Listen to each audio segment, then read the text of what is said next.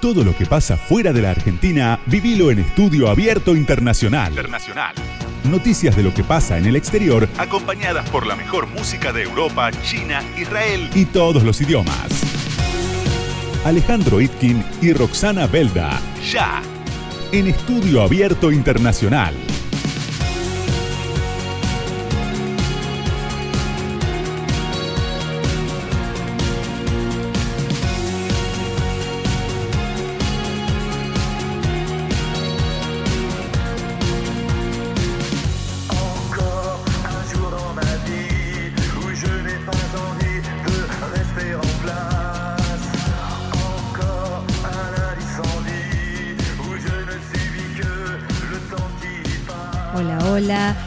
Estamos arrancando el programa Estudio Abierto Internacional, como todos los martes, acá con la conducción de Roxana Belda y de Alejandro Itkin. ¿Cómo estás? ¿Qué tal, Roxana? ¿Cómo estás? Bien, muy bien. Así que recuerden que estamos todos los martes.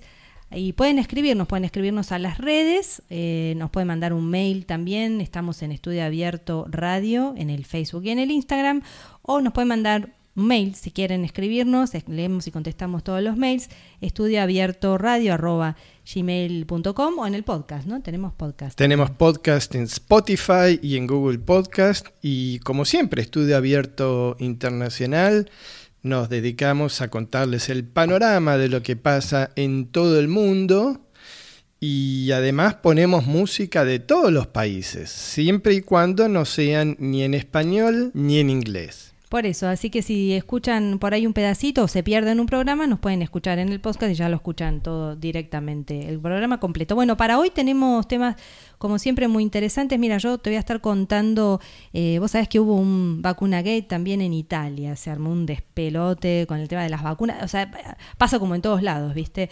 Eh, el tema de las vacunas y de los que se saltearon la fila, etc. Los italianos no dejan de ser latinos. Muy ¿eh? parecidos, sí, a los latinos. Y después te voy a contar otro, otro temita también que salió con la primer ministra de Noruega, país impecable, como sabemos. El ejemplo que pasó con la ministra, bueno, hizo una reunión de muchas personas y bueno, te voy a contar qué fue lo que, lo que pasó con, con ese tema. Interesante para, para ver el tema cultural también, ¿no? Cómo las culturas de los países desarrollados reaccionan ante algo que sale fuera de la norma. ¿Vos qué Mientras tanto, te cuento que este fin de semana hubo elecciones en Ecuador y Perú. También hubo elecciones municipales en Bolivia.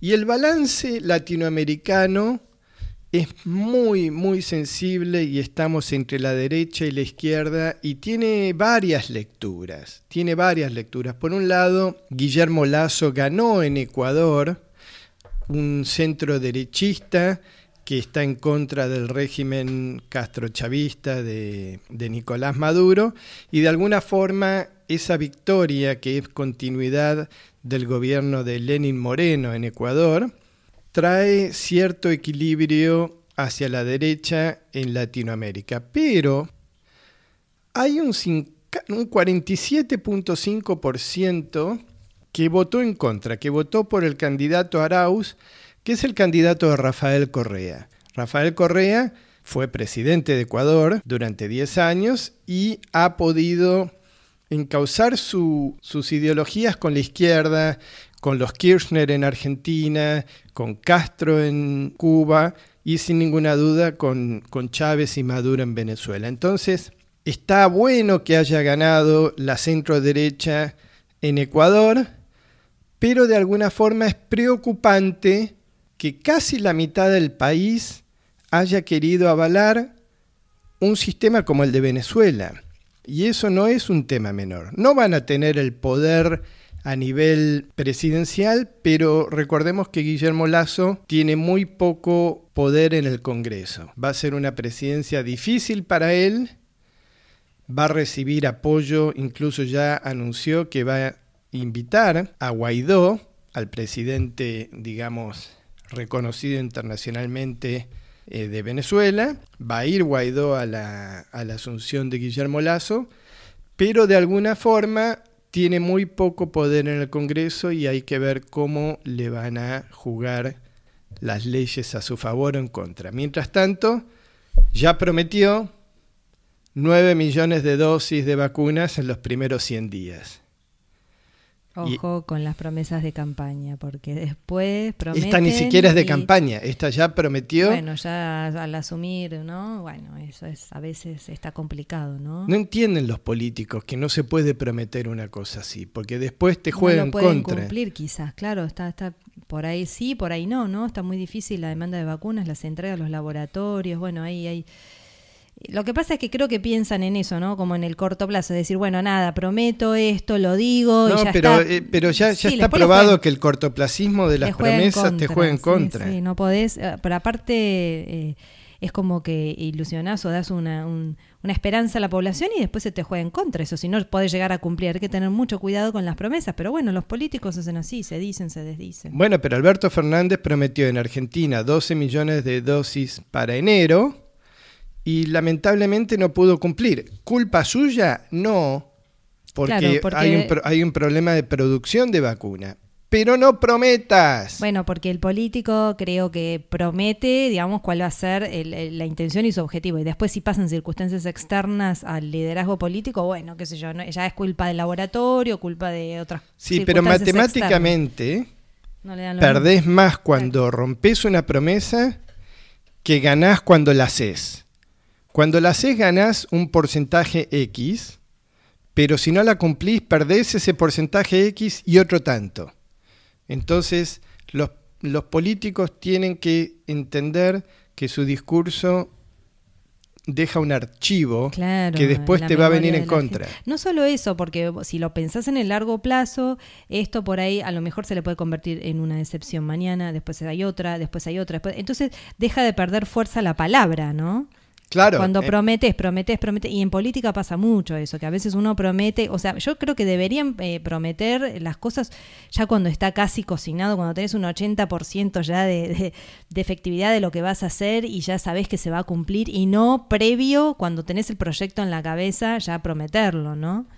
Mientras tanto te cuento que Perú tiene una situación muchísimo más complicada. En Perú, este último fin de semana hubo elecciones y ganó un candidato de ultra izquierda, no izquierda, de ultra izquierda. Ganó solamente con el 18%. Ahora, obviamente no es el que ganó, sino el que más votos sacó porque va a haber un balotaje. En ese balotaje, si este candidato Castillo gana, Castillo reivindica los valores de Sendero Luminoso. Imagínate dónde está parado. Es un gremialista, maestro, eh, de ultra izquierda. Y del otro lado, ¿a quién va a tener? Todavía no está cerrado 100% el- la contienda, el, el conteo, pero asoma como que del otro lado va a tener a Keiko Fujimori, la hija de Alberto Fujimori, que está, en- que está preso, que es de derecha, y lamentablemente Perú va a tener que decidir en un balotaje entre malo y peor, Mm. o entre recontra malo y peor, porque un izquierdista como, como Castillo que valora Sendero Luminoso y una derechista como Fujimori que seguramente quiere llegar al poder para liberar a su padre, que tiene una imagen absolutamente negativa, tiene, ganó, salió segunda con un 13%. Y Es todo- realmente la una de los políticos quieren hacer eso, llegar al poder y empezar a, bueno, a- en este caso, ¿no? Liberar al padre, y bueno, y- o indultos, amnistías, no sé cómo, cómo es que lo, que lo llaman, ¿no? Bueno, el hecho es que Perú está realmente entre la extrema izquierda y la extrema derecha, una Fujimori que tiene muy poco apoyo de la ciudadanía. Se va a dividir esta elección entre las zonas rurales y la capital Lima. Todos los últimos presidentes peruanos han sido de la capital. Y no nos olvidemos que... ¿Y cuál es el voto ma- mayoritario de capital? ¿A, a quién, a quién votan en general? Al, a la derecha. Y en este caso, este- aparentemente van a votar a, a Keiko Fujimori. Lo que pasa es que en todo el resto del país pueden llegar a votar a Castillo. Y de nuevo, ¿no? Si gana Castillo va a ser una va a ser una especie de alineamiento hacia la izquierda con Maduro, con Castro. O sea que la- el, la- el, digamos, el abordaje de, de, esta, de este partido de izquierda, que decís que es bien, bien de izquierda, sería bastante parecido a los demás, o, o tiene, porque cada partido de izquierda, viste que tienen como un... Bueno, eh, Castillo es recontra izquierda. Ok. Castillo es recontra Es izquierda. igual, igual que Maduro, digamos. Sí, sí, sí. De hecho, eh, antiimperialista, habla de, de- de los derechos de, de los neoliberales como, como que Estados Unidos es lo peor. Bueno, es un tema importante porque Perú tuvo sus últimos seis presidentes con problemas legales. Recordemos que Alan García se suicidó en el momento que lo fueron a detener, pero está Vizcarra, Toledo, Llanta Humala, Kuczynski, todos los presidentes peruanos han tenido problemas legales, están detenidos o están en proceso de prisión. ¿Quién quiere llegar a ser presidente de Perú? No lo sé, porque allá no hay un lawfare ni hay miedo al presidente. Los condenan y los condenan. Los condenan y los ¿Y condenan. las causas de las, las causas son por corrupción o por eh, Sí, ejercicio? está, está metido Oderbrecht en el medio. Ah, cierto. Hay causas antiguas. Hay presidentes que han caído por causas de cuando eran gobernadores. Ajá. Entonces, eso le pasó a Kuczynski. Entonces, de alguna forma, llegar a la presidencia en Perú, tenés que tener un prontuario muy limpio, ser muy honesto. Qué bueno eso. En parte sí, pero en parte te dice que los seis presidentes fueron corruptos. Entonces, lamentablemente... Bueno, pero si después se los condena. Sí, pero lo que digo es que los peruanos no tienen la posibilidad de elegir un candidato honesto, porque todos los que les presentan para elegir son corruptos. Uno diría, bueno, el problema está en la sociedad que elige esos presidentes, pero no, no es que elige esos presidentes. ¿Qué pueden hacer si son los candidatos que hay? Claro, ¿qué opción tenés? Y dentro de esas opciones tenés eso. ¿Qué puede hacer la sociedad para modificar a los políticos? Más allá de... de- porque a, a- a veces pasa esa discusión, ¿no? ¿A qué político elegís? O uno dice, bueno, que se vayan todos, los políticos no tienen que cambiar el liderazgo, tienen que ser más este, eficientes, pero si vos tenés la ciudadanía, ¿qué puede hacer más que votar a Bueno, lo en que parte, hay? en parte lo que, hay, podría pero- hacer, lo que podría haber hecho es votar a Hernando de Soto, que es un candidato de centro, y no lo hicieron.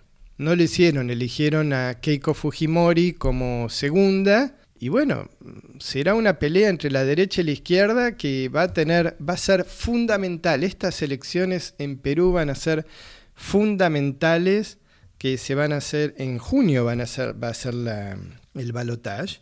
Y es fundamental porque ahí se va a determinar de definir si Latinoamérica se vuelca a la izquierda o no. Resultado, un, un tema que va a tener una especie de, de correlación a fin de año con las elecciones en Argentina, que son elecciones legislativas, y el año que viene hay elecciones en Brasil. Y Jair Bolsonaro es un presidente muy cuestionado, Mm. con un muy mal manejo del COVID, y Lula ya fue sobreseído de sus cargos, Sí. y Lula puede volver Puede a la volver a- presidencia.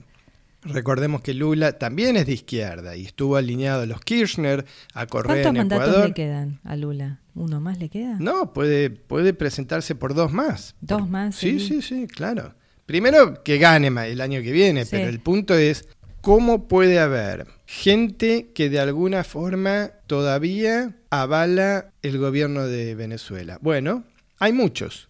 Lamentablemente hay muchos. Castillo en Perú es uno, obviamente Correa, obviamente Alberto Fernández en Argentina, Evo Morales en Lo Bolivia, que pasa ganó. que creo que se escudan en esto de que, bueno, cada país, eh, si, si se elige democráticamente, no, no se puede poner en contra. Son acuerdos políticos. Está pero- perfecto, está eh, perfecto. ese- Lo que claro. vos decís es así.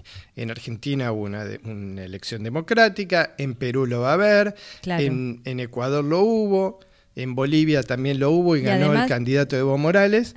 Pero no se puede decir que en Venezuela hubo una elección democrática. Eso no se puede decir. Claro, bueno, ahí, ahí tenés la discusión, ¿no? Se escudan en eso como para decir, bueno, las elecciones este, hubo, después tenés que probar que sean ilegítimas, que sea de este abuso de poder, eso tenés No, que no, no, probar. pero- y, da la casualidad que todos Está aprobado. En Venezuela está aprobado. Pero por eso, pero todos los que acuerdan con eso tienen una afinidad eh, de línea política con, con él. Entonces es lógico que digan eso también, ¿no? La- el balance entre izquierda y derecha quieren hacer creer que está en- entre Argentina y México, en el cual eh, tanto Andrés Manuel López Obrador en México como Alberto Fernández en Argentina quieren un cambio en Venezuela, pero un cambio dialogado, una salida negociada, no llegan a denunciar al gobierno de Venezuela como una dictadura, pero al mismo tiempo entienden que se necesita un cambio. Esa es una posición, no diría que tibia, pero de alguna forma avala a Venezuela. Y lo de Venezuela es absolutamente drástico, es una dictadura, no hay ningún Bueno, tipo de cuestionamiento. Argentina se retiró del, del, el Del acuerdo- Grupo de Lima, Grupo claro. Lima. Entonces, de ahí, digamos, sí, vos querés que sea pacífico, pero si te retirás de esa de ese grupo que está tratando de ver este de forma pacífica cómo resolverlo, es lo mismo que lo estés apoyando. O sea, Sí, sí, de hecho eh, hoy hay una batalla entre el Grupo de Lima y el Grupo de Puebla. El Grupo de Puebla avala a, a Maduro, digamos, al chavismo de Ma- Maduro, y el Grupo de Lima no lo avala. Obviamente en el Grupo de Lima está Estados Unidos, Canadá, todos los países occidentales, Brasil, y de alguna forma Argentina al retirarse del Grupo de Lima está mandando un mensaje. Bueno, el balance latinoamericano depende muchísimo de lo que pase en esta elección en Perú entre un ultraizquierdista como Castillo y una derechista, derechista como Keiko Fujimori. bueno, vamos a un corte, vamos a escuchar, ¿qué tenemos para escuchar ahora en el antes del corte? Tenemos música ¿Te parece, ya que estamos hablando de Perú, vamos a escuchar música quechua? Dale, qué lindo. Sí, no es, este, no es en español, es música peruana, pero quechua. Escríbanos un email a estudioabiertoradio.gmail.com o síganos en las redes. En Instagram o en Facebook como Estudio Abierto Radio. Se e. Alejandro Itkin, Roxana. Belda. Estudio Abierto Internacional. Porque cê tá complicando nosso momento. Tá tão complicado. Quero ficar no seu lado. Chimbalanha é tipo gado. Não quero ser um seu gado. Final de semana na cama, mas não de cama. Contigo é mó drama. Tô calmo, bem Dalai Lama. Acho que eu te quero. Volvemos, volvemos con música de Brasil. Y si quieren contactarse con nosotros en Estudio Abierto Internacional, pueden hacerlo mandándonos un email. Nuestro email es estudioabiertoradio.gmail.com Bueno, hablando de Brasil, te cuento, escucha esto porque es, es increíble. Vos sabés que eh, se hizo una investigación eh, hecha por la BBC donde descubrieron que se venden terrenos en la selva amazónica, en Brasil, ilegalmente a través de Facebook. ¿Podés creer? O sea que vos podés Es comprar increíble. Un, Podés un comprar terrenito un con pedacito de selva, digamos, eh, en- a través de Facebook. No, esto es increíble. Tiene que ver un poco con, eh, bueno, la toma de tierras ilegal. Hay, hay, hay mucha cuestión eh, metida en esto. Son parcelas que se, se están en oferta, por ejemplo, en los anuncios clasificados, viste, de Facebook, donde eh, son tan grandes como mil campos de fútbol. ¿Te imaginas? Mil campos de fútbol. Sí, O sea, vos podés comprar una parcela de ese tamaño. Podés comprarlas y aparte salen en Facebook, eh, tienen la geolocalización, vos podés ver eh, dónde están ubicadas, ¿no? Y son en la selva amazónica. Lo que se hizo, Pero si la selva amazónica no tiene un dueño, nadie Bueno. te lo puede vender. por eso empezaron, esto empezó a hacer ruido y, y bueno, se empezó a, empe- empezaron a llamar... O sea, este, tiene un dueño, pero es el gobierno de Brasil. Por eso, se- al hacerse esta investigación, bueno, el, el Supremo Tribunal Federal de Brasil empezó a ordenar este, una investigación sobre este tema de la venta de, de zonas protegidas de, del, del bosque, porque son, son bosques nacionales, tierras reservadas para los pueblos este, indígenas. Se le hizo un reclamo a Facebook también, ¿no? De que dejaran de publicitar este, este tipo de prácticas. Lo que pasa es que, bueno, Facebook, digamos que dice que sí, que bueno, que eso tiene que ser resuelto por la justicia local, que ellos no se quieren meter en eso y, y como que medio que se hace, se corre en un costado, digamos. Ellos publicitan, ganan con la publicidad, pero bueno, no se hacen No, responsables. pero Facebook no puede estar No puede publicitando meterse- cosas que son ilegales. Bueno, no, Facebook hasta ahora no ha Imagínate que alguien te venda el techo de la capilla Sistina. Claro, no, bueno, hasta ahora no ha quitado los, este, los avisos. Y bueno, lo que hizo esta gente, bueno, este personal de la BBC de manera encubierta, con cámara oculta y todo, bueno, han hecho esta investigación fabulosa que han descubierto esto, donde descubrieron que, por ejemplo, se, encontraron con uno de los vendedores y, y los vendedores no tienen un título de propiedad. Eh, eh, o sea, es como nada, te venden la tierra, que son tierras, por ejemplo, dicen que son, que están ocupadas en, una zona que se llama Rondonia, donde es la parte más deforestada de la selva tropical brasileña, y son tierras que pertenecen a pueblos originarios, ¿no? Claro, lo, único- lo que te Eh, garantizan es que los pueblos originales no te van a venir a atacar con arco y flecha y... No, pero les vas ocupando las tierras. Por ejemplo, un, un hombre que, que vendía una tierra, una, una parcela de la reserva indígena, por ejemplo, la vendía alrededor de 23 mil dólares en, de- de- en moneda local, ¿no? Aproximadamente. es barato por 10 campos de fútbol. Pero bueno, pero imagínate, no tenés ni, no tenés nada, no tenés una Claro, ¿cómo escritura, no tu- tenés. tu, propiedad privada? Claro. Pero además de eso, bueno, vos decís que está deforestado. Este, el tema de la deforestación en el Amazonas es tremendo. Porque estamos, están deforestando el Amazonas para generar eh, fábricas y, y todo ese tipo Bueno, de lo que es- industria que después afecta al, al microclima mundial. Sí, lo que quieren hacer la gente que, que- que- que está ocupándose de, de, digamos, que está ocupando estas tierras de forma ilegal, eh, quieren, tienen la idea de hacer una especie como de amnistía eh, y la estrategia es deforestar la tierra y después, bueno, pedir a los políticos que le deroguen un eh, estado de protección y entonces de esa manera es una forma como de comprarle las tierras al gobierno y legalizan así el reclamo. Nada, es medio este, A ver, retorcido. Esta pero- venta no se hace a una persona, no es que no, no, viene no, es un José grupo. López- Bueno, no, de hecho, es una, hay un nombre, tiene un nombre, ¿no? O sea, el que cuando vos vas, o sea, vos ves el aviso eh, en Facebook, contactás a una persona, vas a encontrarte con esa persona, hay una, un supuesto, este, mm, Una entidad. Sí, hay una asociación que se llama Asociación Curupirá, que hay un hombre que dice ser, bueno, el que vende, que hay un montón de inversores que compran, hay un supuesto abogado, bueno, nada, es, es como todo un grupo, imagínate, esto no es una persona sola, es todo un grupo. No, pero incluso el que compra, no es que lo compra, no sé, vos, Roxana Belda, que podés ir y comprarlo. Generalmente se lo deben vender Inversores, a algún ¿no? tipo, a un grupo que, que- quiere poner una fábrica o quiere poner algo ahí como para decir, no es que viene Roxana, se construye su casita y después viene y no te sé la si fábrica, como- pero hay gente que quiere invertir en tierra y a lo mejor, claro. Eso no lo veo. Para invertir en tierra no lo veo porque puede venir el gobierno brasilero y en cambio si vos ponés una, una fábrica, ponés una instalación y ponés algún tipo de industria, o sea, ahí ya, ya es mucho más fácil arraigarte en la zona y decir esto es Y mío. que pero después si- te- claro, que si después venís vos, ¿qué vas a poner? Tres claro. alambrados y decir esto es mío, saber cómo Bueno, te lo barren. te digo, la Policía Federal de Brasil describió a este grupo como una eh, operación ilegal de apropiación de tierras centrada en invadir el territorio indígena, digamos, ¿no? Porque eso es territorio ocupado por los indígenas que tiene destinada esa, esa porción de tierra. Así que eh, es, es un tremendo tema, lo que pasa es, en el Amazonas es terrible. Con, con lo que con las comunidades indígenas, como decís, como las están invadiendo y el tema de, ¿te acordás que hace un par de años fueron los incendios del Amazonas? Sí, eso también, hay 2019. incendios ilegales también, hay legales, pero hay No, ilegales no, pero también. bueno, y, ah, eh, se, se dice que el Amazonas es el pulmón ecológico del mundo Claro. y si lo siguen rompiendo todo, el calentamiento global va a seguir aumentando.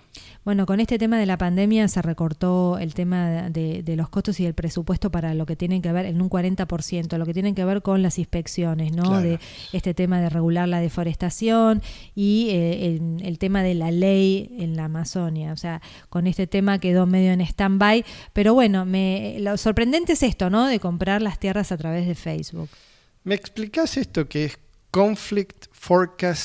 conflictforecast.org? Bueno, vos sabés que eso es interesante. Hay una mm, con esto de la de lo que tiene que ver con la inteligencia artificial y con todos los avances tecnológicos que hay hoy, un grupo de investigadores se juntaron, dos investigadores, uno de la Universidad de Barcelona y otro de Cambridge, y lo que hicieron fue poner un digamos, un- con este tema de, eh, de los algoritmos y demás, juntaron y agruparon un montón de información que analiza millones de artículos en periódicos de todo el mundo y lo que hicieron fue poner una página web donde ofrece, vos ves, un mapa actualizado que te permite ver los, eh, los estallidos de violencia que hay hasta un año antes de que ocurra. Entonces, vos lo que podés ver, esto sirve, digamos, para organizaciones internacionales o, o- políticos que tengan que tomar decisiones de cómo, bueno, gestionar el tema de la escalada de los conflictos armados en el mundo. Es muy interesante, pueden entrar y lo pueden ver. Vamos a decir la página para el que le interese que pueda ver.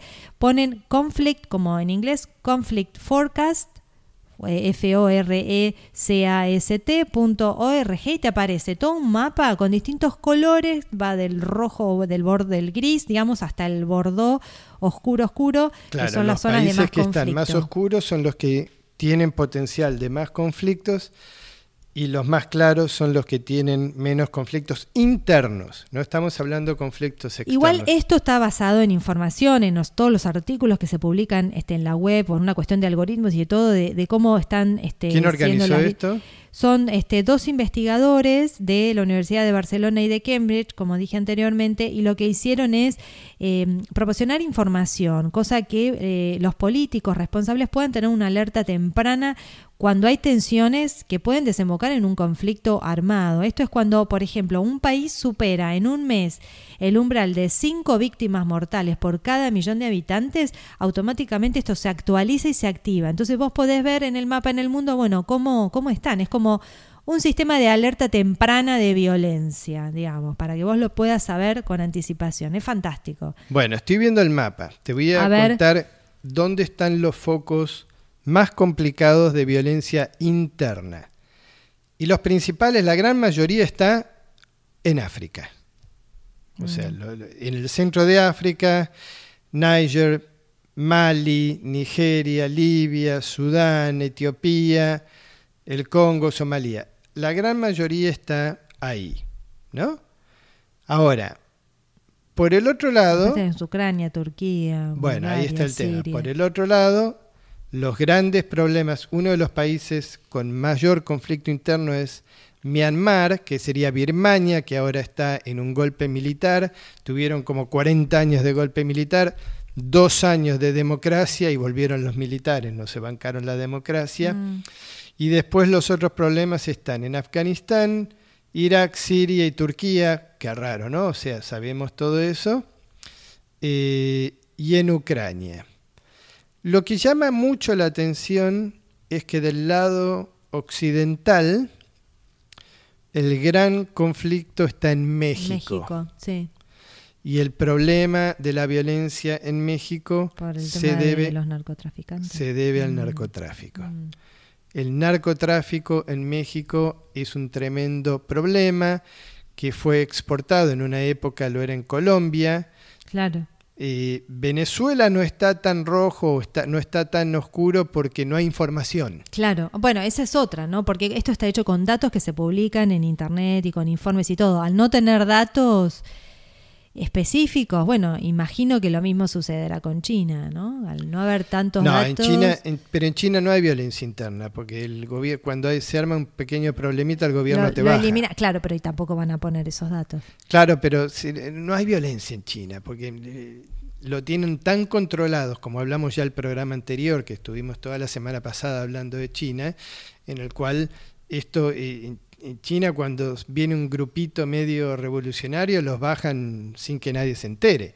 Ahora, en México, y no nos olvidemos que hasta hace poquito tiempo en México, de golpe, en una ciudad como Cuernavaca o Veracruz, y se despertaban a la mañana y encontraban 10 cadáveres en el piso, en la ruta, en el medio del camino de la, de la ciudad. Mm. Y, y- y eran 10 cadáveres. Y obviamente era parte de la guerra de narcotráfico interna. Pero México con el narcotráfico es tremendo lo que está pasando. Eh, en Sudamérica el tema de Brasil y Colombia también hay conflictos internos. Brasil sabemos que es un país que tiene sus peligros.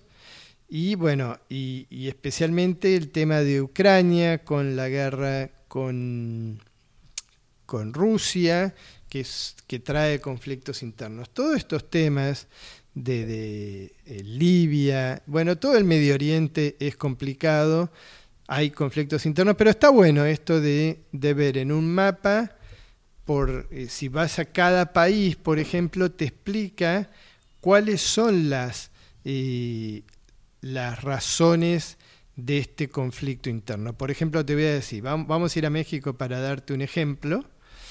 Los grandes problemas en, México son salud y emergencia, narcotráfico y temas judiciales y de abuso. ¿No es cierto? También hay temas ¿no? de diplomacia y todo eso, pero el tema del narcotráfico, salud y los temas de abusos judiciales son el número uno. Si vamos a Brasil, por ejemplo, los principales problemas son también salud y política. Y si vamos a Argentina, que en Argentina es un país con muy poco conflicto interno, increíblemente, a nivel violencia, ¿eh? Claro, A nivel violencia, los temas más importantes, ¿cuáles son en Argentina? y la política, ¿no? política, deporte y economía. Ahora, si vos vas a un país como Rusia, los temas internos más importantes son el poder del gobierno y la energía, energía e industria, ¿no? Y por el otro lado, el tema de la libertad de prensa y la, eh, y la política exterior. Entonces, en este mapa te muestra dónde están los conflictos de cada país y en qué se está centrada la discusión interna de la población. Claro, porque pueden ser distintos temas de cada país que le puedo llevar a, acciones violentas, ¿no? Bueno, vamos a un corte, vamos a un corte. Antes de ir al corte, recuerden eh, nuestro email para mandarnos algún mensaje, estudioabiertoradio.gmail.com y vamos a un corte, ya volvemos. Estudio Abierto Internacional te explica y mastica toda la actualidad mundial. Alejandro Itkin, Roxana Belda. Estudio Abierto Internacional. Hasta la una. Radio con Voz. E sei stato un bugiardo, non hai avuto coraggio, quasi sempre imperfetto, ma qualche volta saggio. E sei stato per qualcuno un marito mancato, e sei diventato padre, ma non è capitato. E sei stato sul campo, sempre dietro a un pallone, e ora sei qui sulla porta a tirarti un rigore come un eterno bambino dentro gli anni di un uomo. E sei stato importante in un lampo, nessuno. Hai un cuore diesel che ci vai piano, la vita è un flipper e infatti ci giochiamo. Ma cosa aspetti a dire basta? E in quello specchio urlare cambia faccia. Non sei arrivato qui per sbaglio, hai dato tutto il peggio, ma hai fatto del tuo meglio. E non la vita non è giusta, e che il passato ci esce dalla testa, come canzoni dalla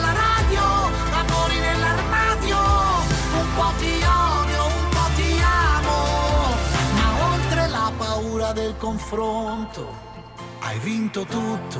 Seguimos acá en Estudio Abierto Internacional, en Radio con Voz, y mientras sabemos que vas a tocar un tema de Italia, pusimos un, te- un pop italiano para, para introducir tu tema. Qué lindo, qué lindo la música de Italia. Bueno, como mencionamos al principio, así fue, hubo un vacuna gate en Italia, donde hubo más de 2 millones eh, de personas que recibieron eh, dosis sin ser prioridad, la dosis de la vacuna. Dentro de esto estaban amigos de amigos, eh, abogados, modelos, cocineros, sacerdotes, seminaristas y hasta menores de edad hubo también. O sea, el vacunatorio VIP Mm, no, es, no es privatorio solo de, de Latinoamérica, No, sino bueno. también en Italia, que Llegó- son latinos, ya Llegó a. Italia también, exactamente. Así que esto causó muchísimo revuelo porque es muchísima la cantidad de gente que, bueno, este, como lo llaman ellos, eh, se ha salteado la fila. Así que se levantaron investigaciones penales, vos sabés, en todo el país de, eh, sobre estas eh, personas se está pidiendo ya mismo un este un listado de todos los que fueron vacunados en eh, las distintas zonas. Esto fue de norte a sur, especialmente en zonas como eh, Sicilia, en Calabria, en la Toscana, en el valle de, Aco- de Aosta.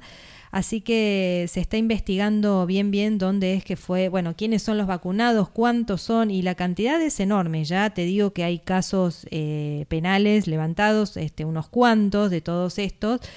Eh, así que bueno, se está, se está empezando a, investigar. Y sobre todo, vos sabés que el, el presidente de la Comisión Antimafia anunció a través de Facebook que eh, va a pedir las listas de los vacunados en Sicilia, Calabria, Campania y Valle de Aosta, donde, bueno, el número de inscriptos en- dentro de esta categoría otros, entre comillas, va más allá del promedio este, nacional. Y casualmente en estos lugares es donde está también radicada la mafia siciliana, la napolitana y la calabresa. ¿eh?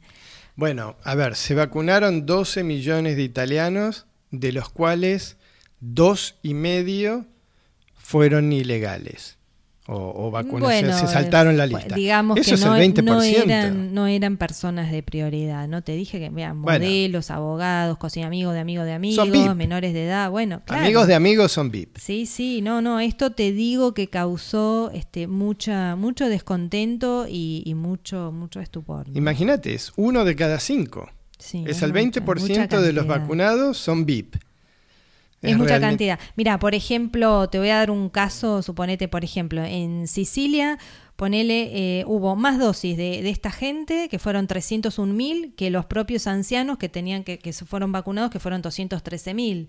Entonces, eh, es como que fue tan, tan alevosa la, la, la cantidad de gente que en este caso, ves, supera la cantidad de gente que tenía que dársela, la gente grande, ¿no? Y la, la camorra italiana manda. Y... Ay, bueno, ¿no? Por eso, mira, por ejemplo, en Nápoles también, en campaña, que es en Nápoles, tenía, eh, los que estaban en prioridad eran 297 mil y los, los otros que se vacunaron eran 295. Ahí fue casi igual. Esa es mucha la cantidad, digamos. Casi, casi lo mismo de los que se tienen que vacunar, ¿viste? Es como como que llamó muchísimo la atención. Bueno, ya se están levantando casos penales, vamos a ver esto en qué queda. El tema es que Pero ¿cómo le van a hacer casos Bueno, penales a la mafia? no? Bueno, No, eso por un no lado. pueden. Por un lado. Y por el otro lado es que para los fiscales esto es un dolor de cabeza porque no saben cómo rotularlo. Eh, como que, como delito en qué, ¿no? No, no, no saben cómo catalogarlo, siendo que esto Eso se llama eh, tráfico de influencias. es un bueno, eh, no saben, esto es lo que se dice bien, qué tipo de delito puede llegar a ser, eh, y es justamente una situación también bastante, bastante inédita. Entonces, bueno, están viendo a ver cómo,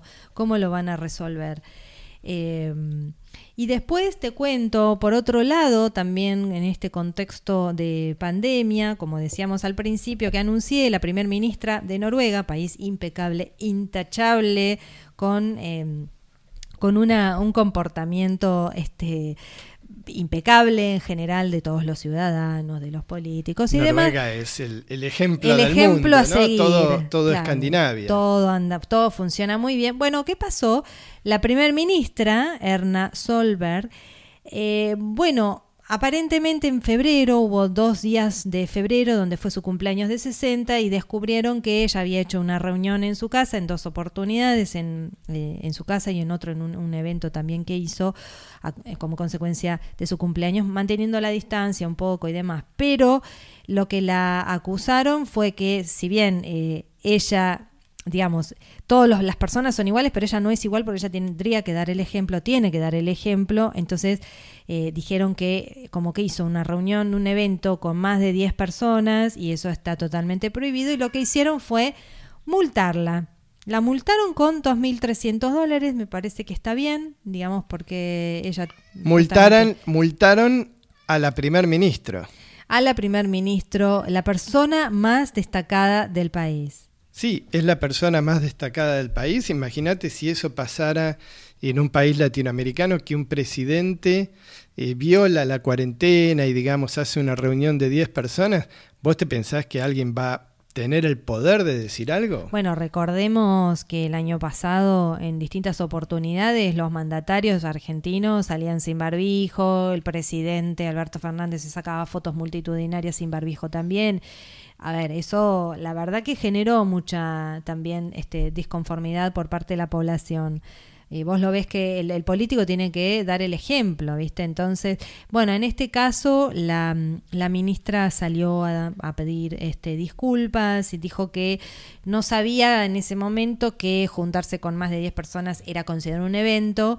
Eh, se disculpó y bueno, va a asumir este, esta multa que, que, le han hecho. Me parece bien, ¿no? Como para mostrarlo como ejemplo, este, que se haga cargo y que diga, ¿no? Esto que... Es realmente un ejemplo que un país como Noruega, la policía pueda multar a su primer ministro sin que hayan represalias. Claro, claro, aparte, eh, aparte en este contexto también, ¿no? De pandemia donde, donde todos se tienen que cuidar, me parece, me parece un buen ejemplo.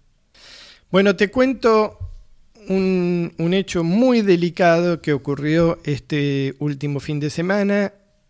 Israel bombardeó un centro nuclear iraní, el centro de Natanz, el más importante que tiene Irán, en el cual está centrifugando uranio para tener poder nuclear. En Irán alegan que este centro de Natanz es para generar energía nuclear para fines pacíficos.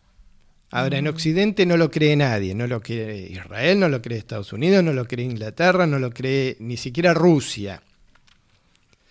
Hay un acuerdo que se hizo en la época de Barack Obama, en el cual están Rusia, China, Inglaterra, Estados Unidos, Alemania e Irán, en el cual le ofrecían a Irán un montón de dinero para que deje de enriquecer uranio. Irán al principio dejó de enriquecer uranio y posteriormente violó ese acuerdo. Cuando llegó el presidente Donald Trump, se salió de ese acuerdo, lo dijo ya no somos más parte de este acuerdo porque Irán está enriqueciendo uranio y estamos convencidos que no va a ser para fines pacíficos. Estados Unidos es un aliado muy fuerte de Israel y se cree que Irán quiere construir la bomba nuclear literalmente para atacar a Israel. Entonces, ¿El uranio sirve para eso y tiene otras, otros usos también? Bueno, es para poder nuclear. El poder okay. nuclear vos lo podés utilizar sí. para diferentes cosas, lo podés uh -huh. usar para fines pacíficos. Lo que pasa es que nadie le cree claro a Irán que lo va a utilizar en fines pacíficos. Uh -huh. Bueno, Estados Unidos se retira de ese acuerdo cuando, durante el gobierno de Donald Trump, pero ahora el gobierno, el presidente de Estados Unidos, Joe Biden, está en tratativas de volver a ingresar en ese acuerdo que se llama 5 más 1, en el cual la idea es que Irán pueda volver a recibir dinero porque Donald Trump le puso eh, sanciones económicas. Entonces, al ponerle sanciones económicas, Irán dijo, bueno, si nos van a poner sanciones económicas, empezamos a enriquecer uranio. Ahora, Joe Biden quiere quitarle esas sanciones económicas para que Irán pueda acordar y decir, bueno, dejo de enriquecer uranio. Nadie cree, lo, que tiene miedo Israel y muchos países es que se le entregue de nuevo un montón de dinero a Irán y que siga enriqueciendo de todas maneras. Entonces, Israel tomó la decisión directamente de cortar por lo sano y hubo una especie de explosión en el cual hubo un apagón total en la planta esta de Natanz en Irán y se cree que Irán no va a poder enriquecer por lo menos nueve meses. Durante nueve meses perdió el poder de enriquecimiento de uranio. Eso da tiempo a que puedan pasar cosas. Ya hubo un incendio el año pasado que también se cree que Israel estuvo envuelto, un incendio en esta planta. hubo, se, se asesinaron al ingeniero nuclear más Ah, importante de. Irán. Mm. También se cree que fue el gobierno de Israel, ¿no? Con, con la Mossad. Entonces, de alguna forma, Israel está poniendo muchísima presión sobre Irán, pero nada, las relaciones internacionales se resienten. Irán prometió una venganza, como dicen siempre, ¿no? En el momento y en la forma justa. Eso no significa nada, significa que se quieren vengar, no saben cómo, cuándo y dónde. Pero si en algún momento hay un atentado a Israel de parte de Irán, bueno, es por esto, ¿no? El hecho es que mm, es un tema extremadamente delicado para la paz en el Medio Oriente, para la paz mundial, y ningún país occidental ni ningún país pacífico quiere que, Urán- que- que Irán enriquezca uranio. Irán con la bomba atómica es muy, muy, muy peligroso. Israel lo sabe, lo sabe Estados Unidos, lo sabe sin duda Joe Biden, en un contrapunto con, con Donald Trump. Barack Obama tuvo una posición más cercana a negociar con Irán, Donald Trump fue mucho más duro, no, quiere, no quiso hablar con Irán, le puso sanciones económicas, ahora Joe Biden quiere volver porque esa política de Donald Trump de no negociar con Irán también trajo fricciones con el, con el bloque europeo. Donald Trump se separó de los europeos, directamente dijo Estados Unidos manda acá y no nos interesa negociar con nadie, somos los, los, los más guapos, digamos, del mundo, y se separó del mundo Estados Unidos con Donald Trump. Bueno, ahora Joe Biden quiere construir nuevos puentes con, con Europa y parte de esos nuevos puentes con Europa son volver a negociar con Irán una especie de paquete económico, descongelar esas sanciones a cambio de que no sigan eh, construyendo, eh, enriqueciendo uranio. Israel no quiere saber nada con esta posibilidad de darle más dinero, porque Israel dice lo mismo que decía Donald Trump, que Irán con ese dinero extra que va a recibir Puede seguir generando. va a usar ese ilegal, dinero, en claro. vez de utilizarlo en la sociedad, va a usar ¿Y ese pero ¿y dinero. cómo lo resolves? Bueno, eh, No algunos, le das dinero, no haces una... algunos creen que la solución está en ponerle sanciones económicas para que no tenga dinero para poder enriquecer. Otros creen que la solución Pero- está en ofrecerle eh, beneficios para que dejen de producir. Claro, si le ofreces beneficios no te garantiza que no lo hagan. Y si le ofreces sanciones económicas, ¿en qué los...? eh, Tienen la ¿En qué excusa de hacerlo. Claro, pero, pero Dice, aparte, bueno, si a poner- aparte, si le haces las sanciones económicas, no las pagan y listo. No, las sanciones económicas son diferentes. Las sanciones económicas son congelarle cuentas de iraníes en el exterior, Ah. sancionar a los países que hacen negocios con, con, Irán. Ah. Ahí los afecta en lo económico. Claro, nadie puede, por ejemplo, comprar el, el petróleo de Irán. Ningún Claro, país. pero hagas lo que hagas, eh, lo mismo, porque tanto si les das dinero como si no les das, eh, o sea, de cualquier manera lo pueden hacer igual. El problema que tienen los países como Estados Unidos es que cuando se pelean a muerte con un país como Irán, no le consumen nada, sancionan a otros países que lo consuman, pero se mete China. Claro.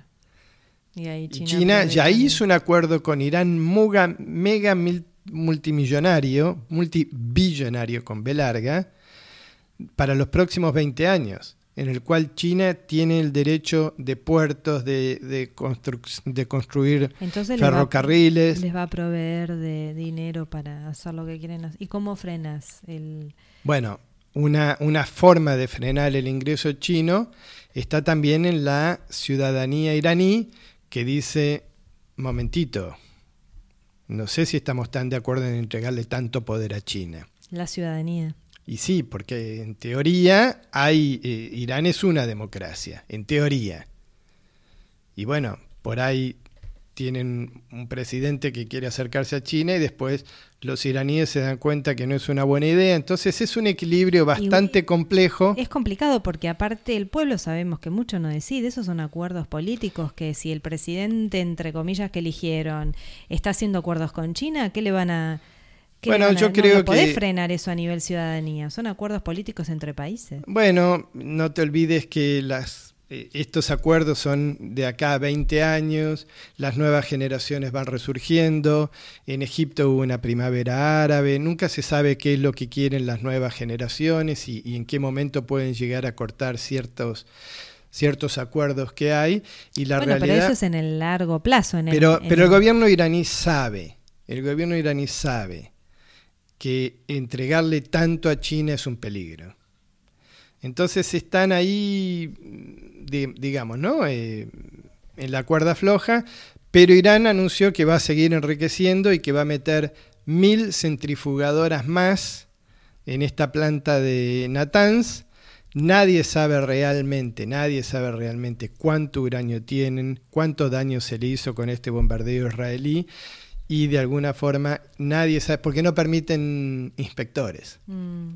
¿no? Los inspectores nucleares no, no son permitidos y de alguna forma es una incógnita de cuán avanzado está Irán en su, digamos, ¿no? en su carrera a la bomba nuclear. Pero lo que sí se sabe, y están todos de acuerdo, es que Irán con la bomba nuclear es un peligro para la humanidad.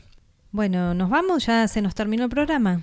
Sí, sí, llegamos al final. Escríbanos un email. Mándenos un email a estudioabiertoradio.gmail.com con comentarios o lo que nos quieran decir, contestamos todos los mails. ¿eh? Y si no, pueden escucharnos en Spotify.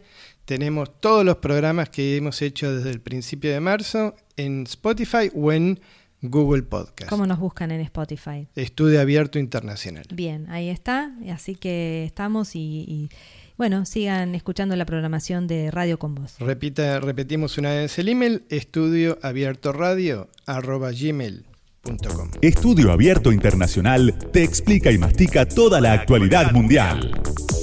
Alejandro Itkin, Roxana Belda. Estudio Abierto Internacional. Este podcast ha sido producido por Roxana Belda y Alejandro Itkin para Estudio Abierto Internacional.